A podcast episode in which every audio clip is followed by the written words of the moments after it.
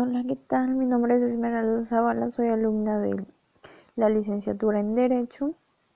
En esta ocasión me tocó exponer, hablar sobre los presupuestos, el presupuesto de ingresos, en donde vamos a resaltar, voy a resaltar algunos puntos que son muy importantes y son muy básicos para meternos un poco más al tema.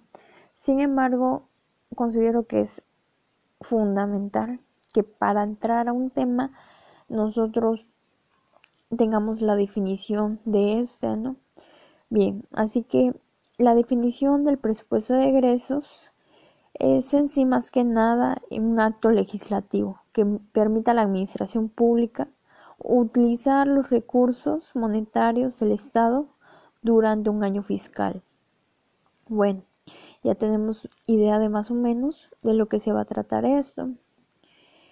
El único poder que está facultado, que tiene la capacidad de realizar ahora sí que esta actividad, es el Poder Ejecutivo Federal.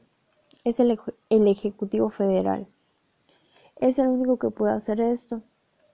Y lo presenta de una manera anual a la Cámara de Diputados.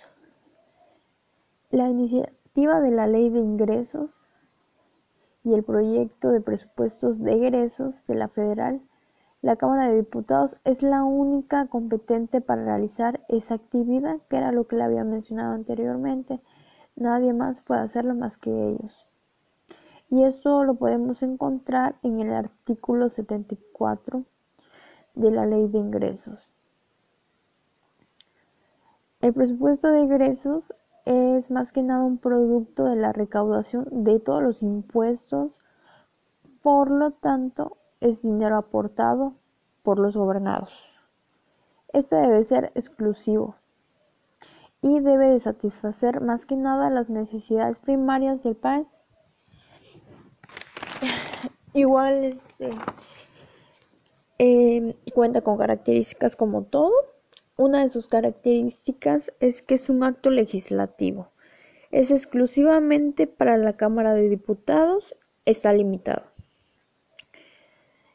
Los principios que deben normar al presupuesto de egresos son los siguientes. Debe ser universal, universal, unidad, especialidad, planificación, anualidad, claridad, publicidad y exclusividad. También cuenta con sus fases, en donde encontramos la primera, que es la etapa administrativa, que va del 15 de marzo al 15 de noviembre, salvo a una excepción del artículo 83 constitucional. Y también está la etapa legislativa, que va del 15 de noviembre al 31 de diciembre, anterior al inicio de su vigencia.